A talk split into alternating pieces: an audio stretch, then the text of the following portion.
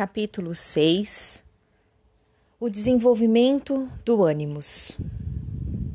O capítulo 5 esboçou de modo geral o ânimos como amante e tirano.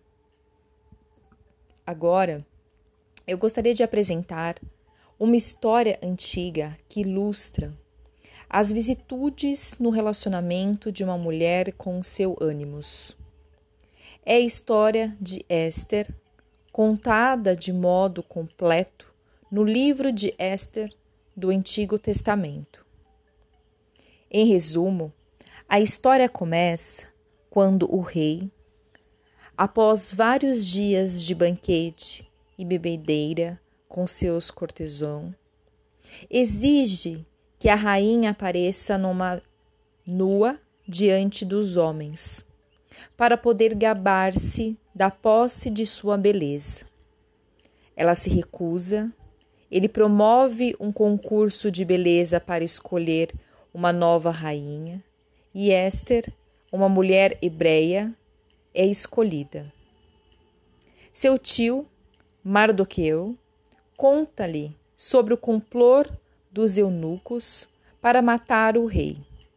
Esther avisa o rei e este recompensa o tio, elevando-o a uma posição de autoridade. Mardoqueu se recusa a curvar-se diante de todos, o que provoca a ira do vilão Ramão, o primeiro-ministro do rei, que então ameaça matar não apenas Mardoqueu, mas todos os judeus.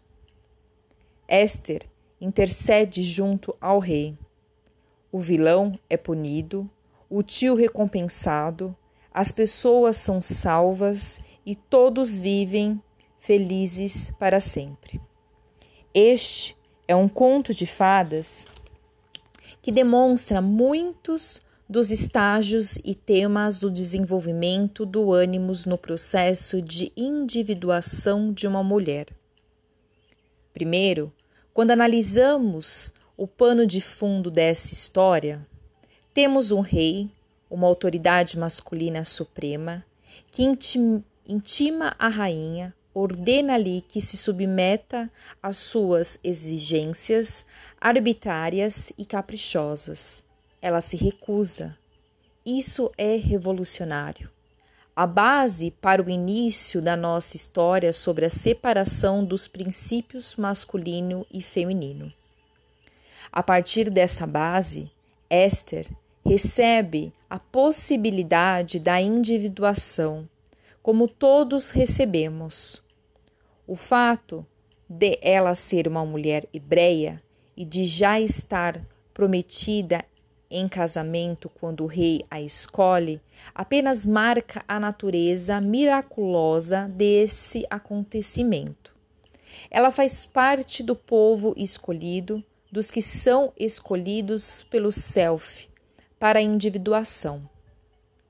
No início da história, Esther, cujo nome é o mesmo que Istar, a grande deusa babilônica do amor, que significa bela como a lua, está completamente contida em seu relacionamento com o ânimos.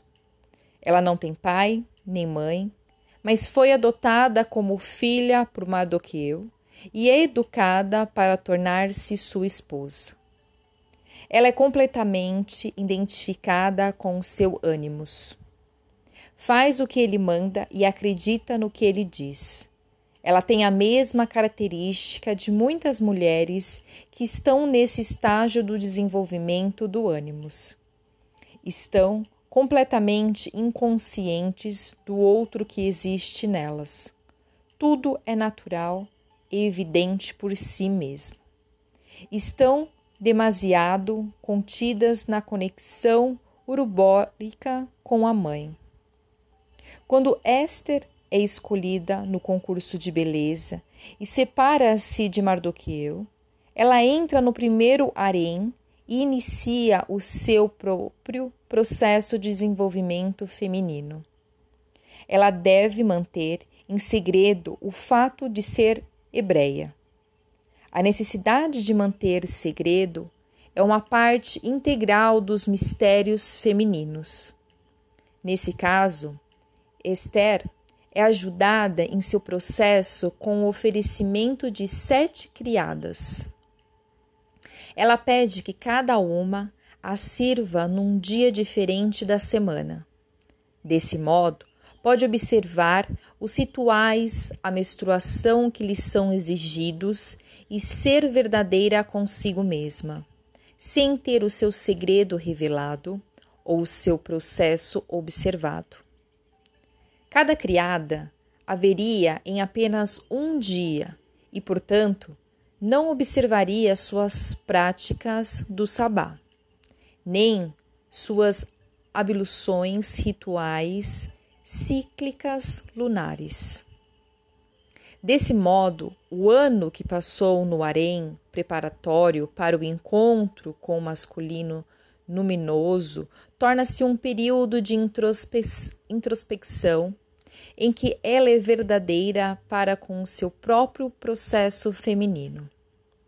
Muitas mulheres vivenciam essa época em sua vida dos 9 aos 10 anos de idade, até o momento em que se apaixonam pela primeira vez. Ao fim deste período preparatório, Esther é novamente escolhida, dessa vez pelo rei. Ela é selecionada para, desenvol para desenvolvimento posterior.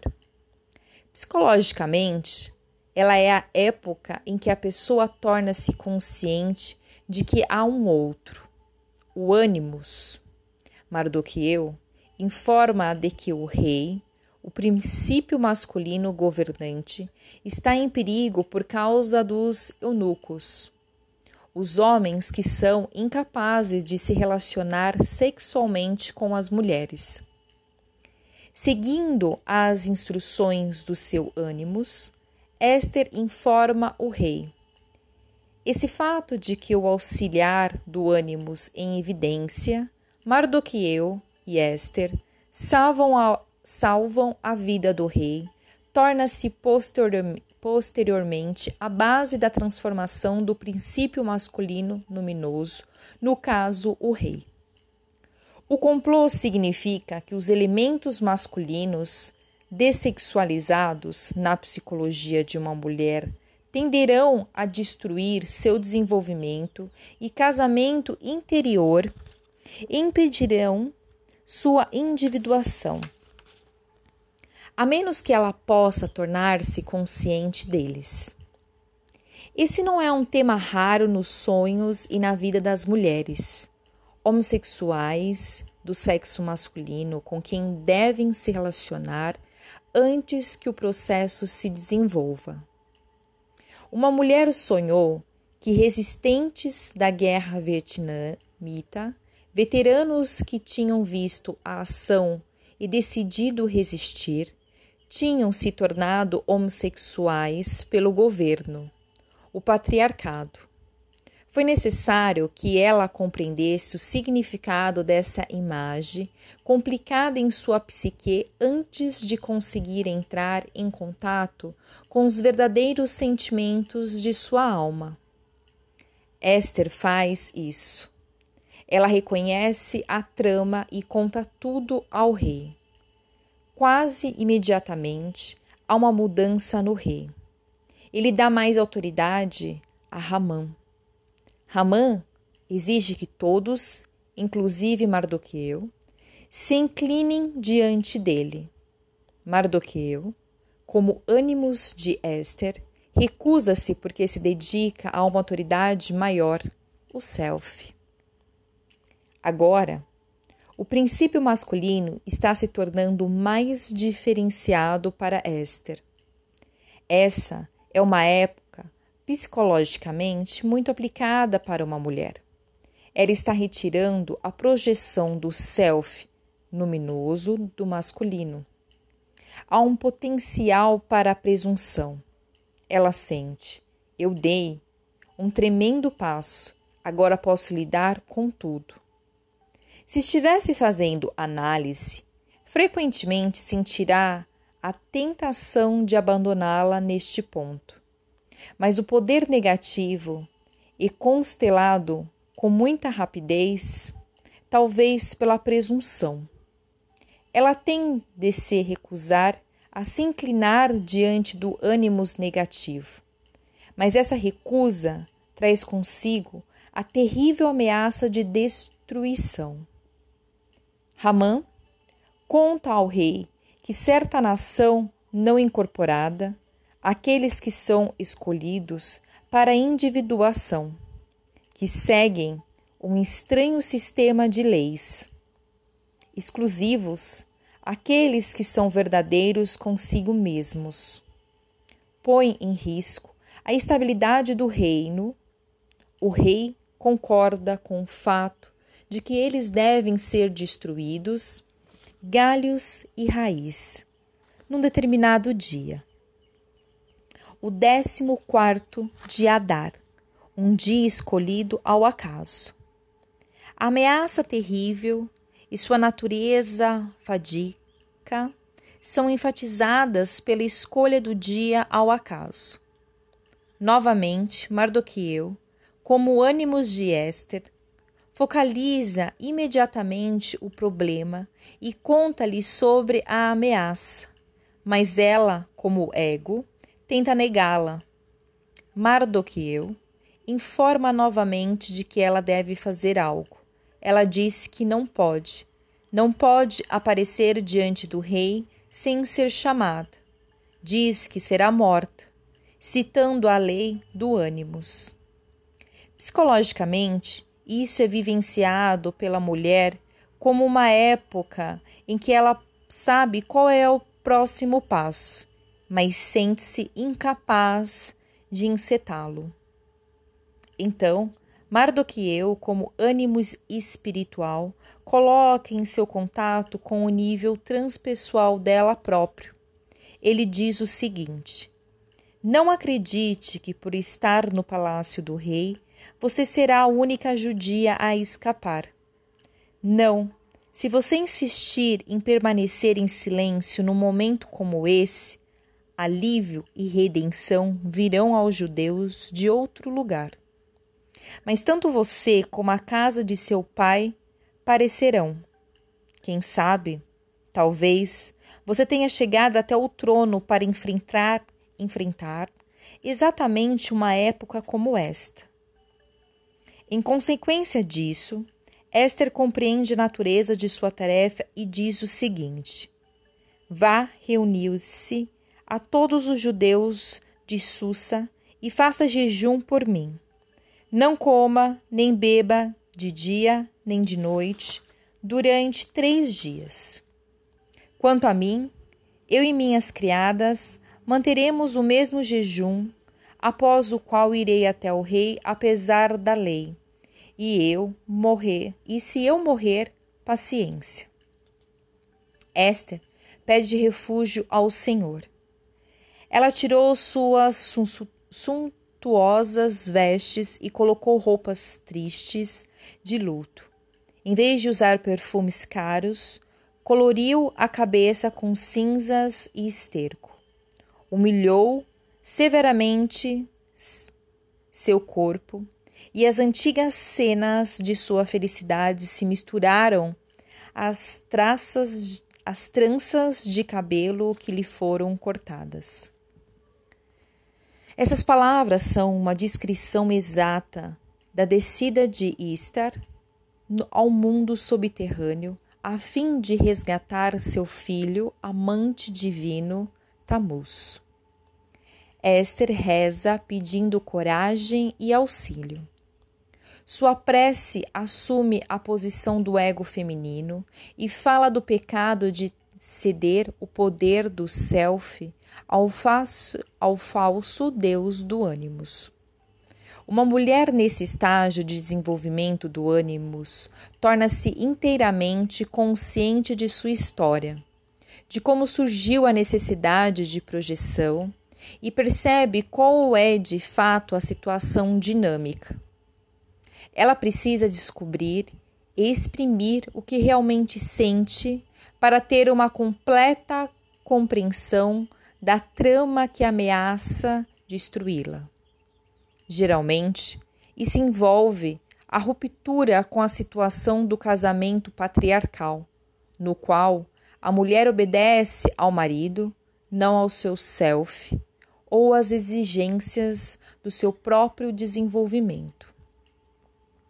No terceiro dia, quando terminou de rezar, ela tirou a roupa de luto, suplicante e vestiu-se como a, a mais completo, mais completo esplendor surgiu radiante e invocou o Deus que tudo guarda. Então, levou duas criadas consigo. Com um ar delicado, apoiou-se em uma delas, enquanto a outra acompanhava. Carregando suas coisas, ela se apoiou no braço da moça com aparente languidez, mas de fato porque seu corpo estava demasiado fraco para sustentá-la. A outra criada seguiu sua ama, levantando-lhe as vestes que varriam o chão. Rosada com o rubor pleno de sua beleza, seu rosto irradiava alegria e amor, mas seu coração se contraía de medo. Depois de passar por uma porta após a outra, viu-se na presença do rei. Ele estava sentado, ele estava sentado no trono real, vestido com todas as roupas oficiais, faiscando com o ouro e as pedras preciosas, uma visão formidável. Levantando o rosto, insediado de majestade, ele olhou para ela, num acesso de raiva. A rainha caiu de joelhos, desmaiou e a cor sumiu de suas faces, e ela encostou a cabeça na criada que a acompanhava. Ela ficou inconsciente, mas um momento de graça ocorreu. Deus alterou o coração do rei, induzindo-lhe um espírito mais brando. Alarmado, ele levantou-se do trono e tomou-a nos braços até que ela se recuperou. Confortando-a com, com palavras suaves, o que há, Esther? disse ele. Eu sou o seu irmão esta é a frase, é a primeira oferta de igualdade. Anime-se, você não vai morrer. Nossa ordem só se aplica às pessoas comuns. Vem até mim. E levantando o centro de ouro, encostou em seu pescoço, abraçou-a e disse: Fale comigo, meu senhor disse ela. O Senhor olhou-me como um anjo de Deus e meu coração foi tocado pelo temor da Sua Majestade.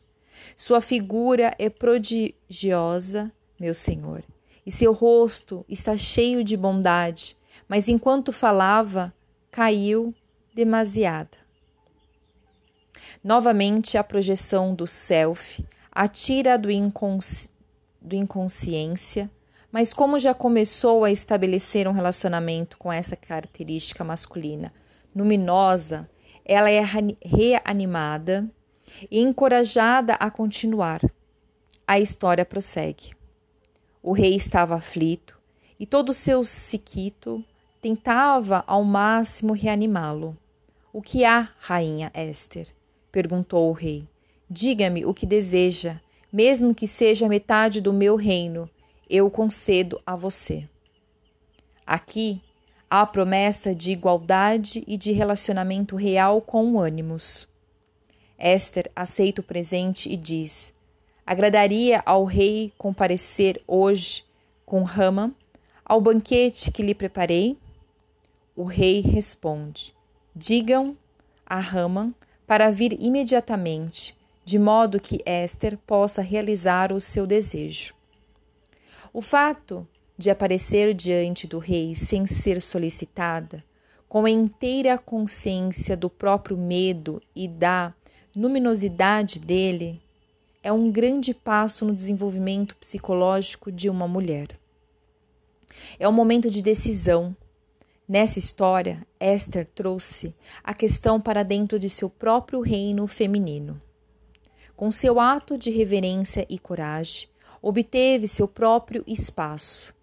Nesse contexto, os aspectos negativos do ânimos são prontamente transformados. Tudo começa a dar certo. As coisas se encaixam em seus lugares. Haman, conduzido pelo seu próprio lado feminino inferior, constrói pomposamente um instrumento de sua própria morte, a forca. O ânimos do rei conscientiza-se da dependência do ânimos da rainha para a própria vida dele. Conscientiza-se da necessidade de obedecer às leis da individuação e de ligação com o self. Seu lado de sombra negativo e revelado é rapidamente transformado. Tudo se mostra preciso e correto. Há uma recepção e um banquete, e todos vivem felizes para sempre. A simetria do conto, determinado como começou, com uma festim e uma celebração, forma uma mandala de interesa. A história termina com as seguintes palavras: A rainha Esther, filha de Abiail, escreveu com plena autoridade que o dia da destruição, o décimo quarto de Adar, seria desde então um dia de celebração para todo o seu povo. E assim finaliza mais um capítulo.